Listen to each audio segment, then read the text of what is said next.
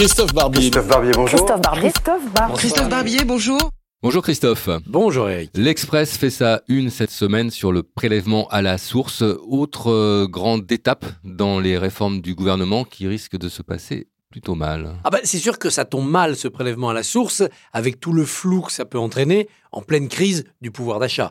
À l'heure où les gens n'ont pas assez d'argent dans leur poche, où l'État leur en promet plus pour certains, mais pas tout de suite selon des conditions, rajouter le prélèvement à la source qui ne fait pas augmenter les impôts, mais qui trouble la manière de percevoir les impôts, ça ne peut que ajouter du trouble au trouble. Attention, la plupart des Français ne payent pas d'impôt sur le revenu, une grosse moitié. Ceux qui payent l'impôt sur le revenu, pour une bonne partie d'entre eux, les deux tiers ou presque, sont mensualisés. Donc le trouble ne devrait concerner qu'une petite partie de la population. Mais enfin, ça participe quand même d'un grand moment de confusion dans la relation financière entre le peuple, les contribuables, et l'État.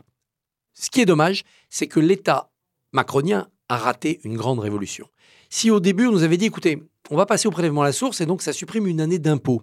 En 2019, vous serez prélevé sur vos salaires 2019 et en 2018, vous serez prélevé sur vos salaires 2017. Ben, L'année 2018, c'est cadeau pour vous. C'est-à-dire que non seulement sur vos salaires normaux, on ne prendra rien, mais sur tous les revenus exceptionnels que vous pourrez dégager en 2018 et empocher en 2018, l'État ne prendra rien.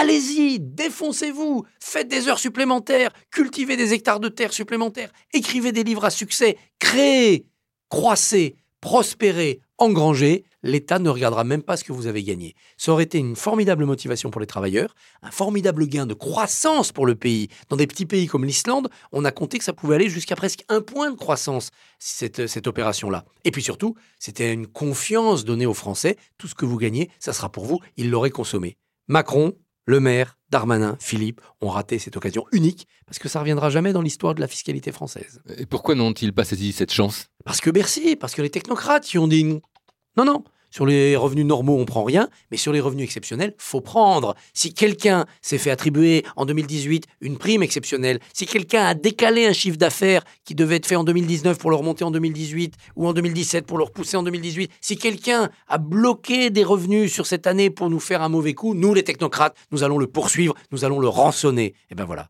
nous sommes en train de périr de l'excès d'administration. Et avant de périr nous, c'est le gouvernement qui va flancher. Merci Christophe.